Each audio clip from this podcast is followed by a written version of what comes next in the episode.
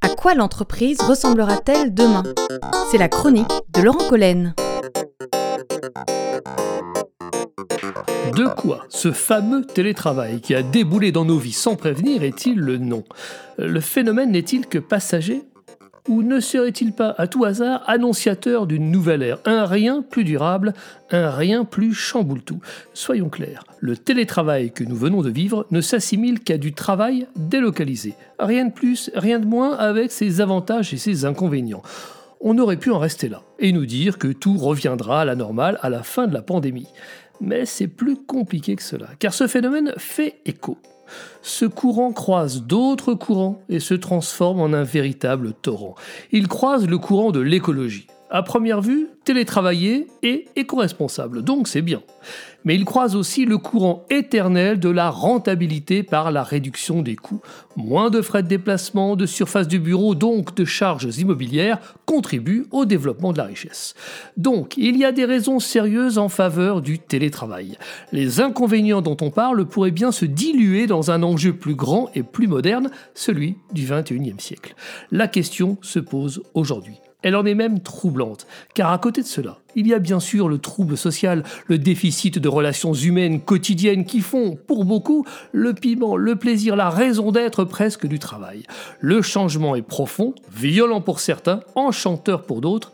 Alors, où va-t-on? L'onde de choc dépasse la seule déstabilisation du quotidien des salariés durant cette pandémie et pose d'une nouvelle manière, pressante même, la question du travail de demain. Capgemini, qui a enquêté, nous dit que 74% des entreprises françaises ont vu leurs salariés gagner en productivité, grâce à la réduction des temps de trajet, à des horaires plus souples et à de la collaboration à distance. 88% d'entre elles ont même fait des économies immobilières. Ce bilan ferait même briller les yeux des dirigeants français au point que près de 70% d'entre eux sont convaincus que les gains de productivité engendrés par le télétravail pourront être pérennisés une fois la pandémie terminée. Nous assistons donc à l'émergence d'un mode de production de services nouveau, basé sur une organisation distanciée. Le télétravail improvisé des années 2000 et 2021 aura donc accéléré la question de la transformation du travail. Mais ce mouvement, il faudra le tempérer, car dans le même temps, les répercussions néfastes du travail distancié sur la santé psychique des salariés sont bien réelles. L'avenir des organisations est en forme de point d'interrogation. La période est donc historique, car si l'organisation de demain reste à inventer, le rapport des hommes et des femmes à l'entreprise en sera bien la conséquence directe. Donc, la vigilance sera de mise. Nous allons tous apprendre à repenser l'organisation ensemble et en même temps. On pourra même parler de grande évolution, car l'environnement va changer ainsi que les relations entre toutes les parties prenantes. L'agenda est au chamboulement. Mais on aura aussi le sentiment de répondre ici à l'urgence des dérèglements climatiques tout autant qu'à l'impérieuse nécessité de numériser le monde. Plus les relations seront digitalisées, moins les rencontres physiques seront nécessaires. Moins il y aura de déplacements, plus on aura le sentiment de sauver la planète en polluant moins. On nous offre ici, avec éclat et presque avec surprise, une belle cohérence d'ensemble. Mais voilà, l'argumentation rationnelle ne se suffira pas à elle-même, car on aura dans le même temps terriblement bousculé les équilibres établis, les traditions sociales et la ligne de frontière vie privée, vie professionnelle. Le 21e siècle sera donc un laboratoire d'organisation à vivre. Donc, on ne sait pas où on va, mais n'empêche qu'on connaît le chemin. Comme souvent, la vérité émanera au cas par cas, dans l'équilibre, dans l'acceptation et la motivation générale. Il y aura aussi, à n'en pas douter, des décisions unilatérales. L'avenir de l'organisation ne sera pas 100% digital ou 100% distancié. Il sera hybride.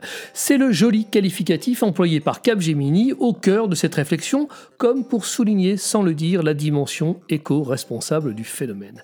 Il n'y aura pas de modèle unique. Idéalement, il faudra prendre le temps de le co-construire avec les salariés. Ce temps, en apparence perdu au démarrage, sera en réalité du temps gagné sur l'engagement et la performance qui suivront. Car l'émotionnel devra impérativement être pris en compte. Ne sous-estimons pas les bénéfices physiologiques et psychologiques à retirer des rencontres interpersonnelles dans le monde réel. La dynamique sociale ne sera pas une option, elle sera même la colonne vertébrale de l'ensemble. On comprend ici à quel point le dialogue initial sera le moteur et le garant d'un succès managérial futur car on construira aussi selon le trouble qu'on aura vécu durant le Covid. Pour certains, le confinement aura permis de rompre avec la routine quotidienne du travail ou éviter de perdre du temps à la machine à café. Pour d'autres, cela se sera traduit par un isolement social très sévère.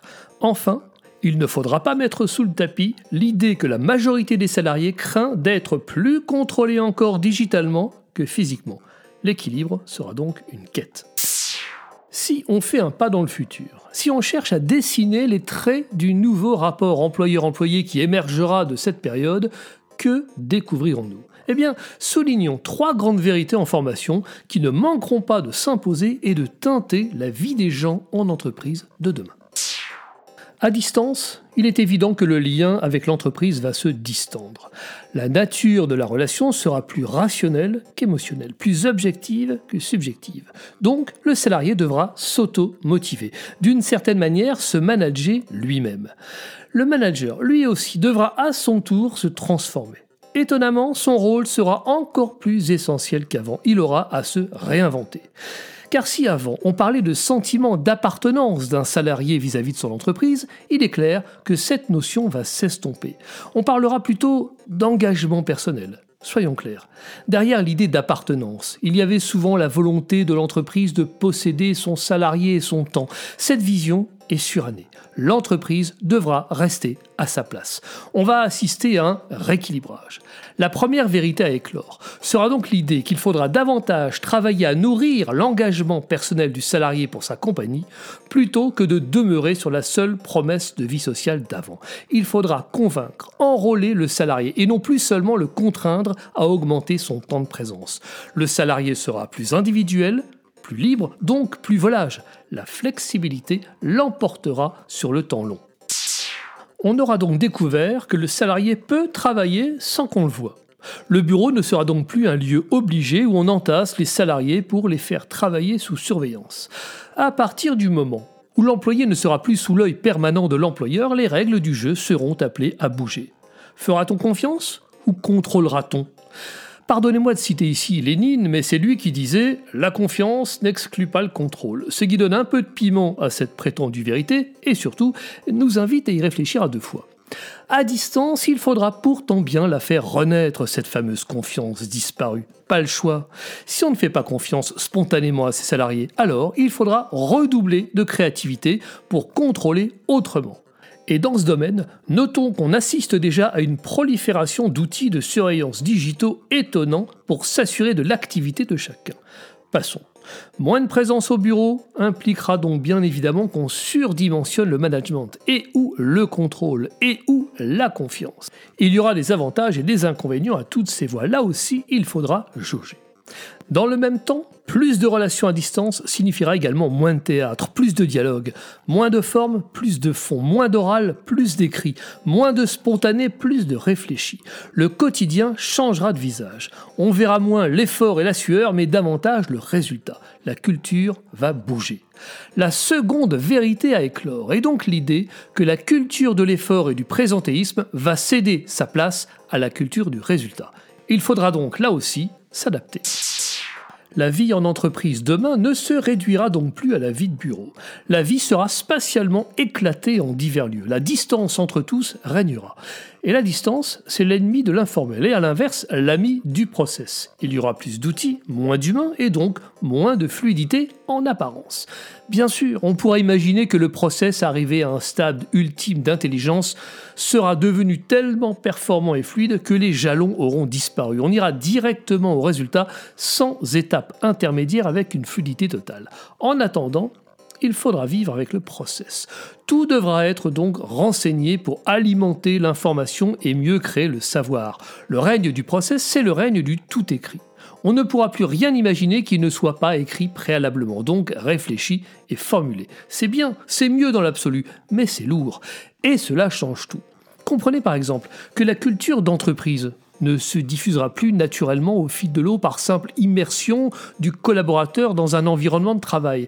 La culture devra se diffuser autrement. On va peut-être perdre du temps sur ce sujet, mais on en gagnera tellement sur d'autres périmètres plus automatisables que la somme sera positive et largement profitable.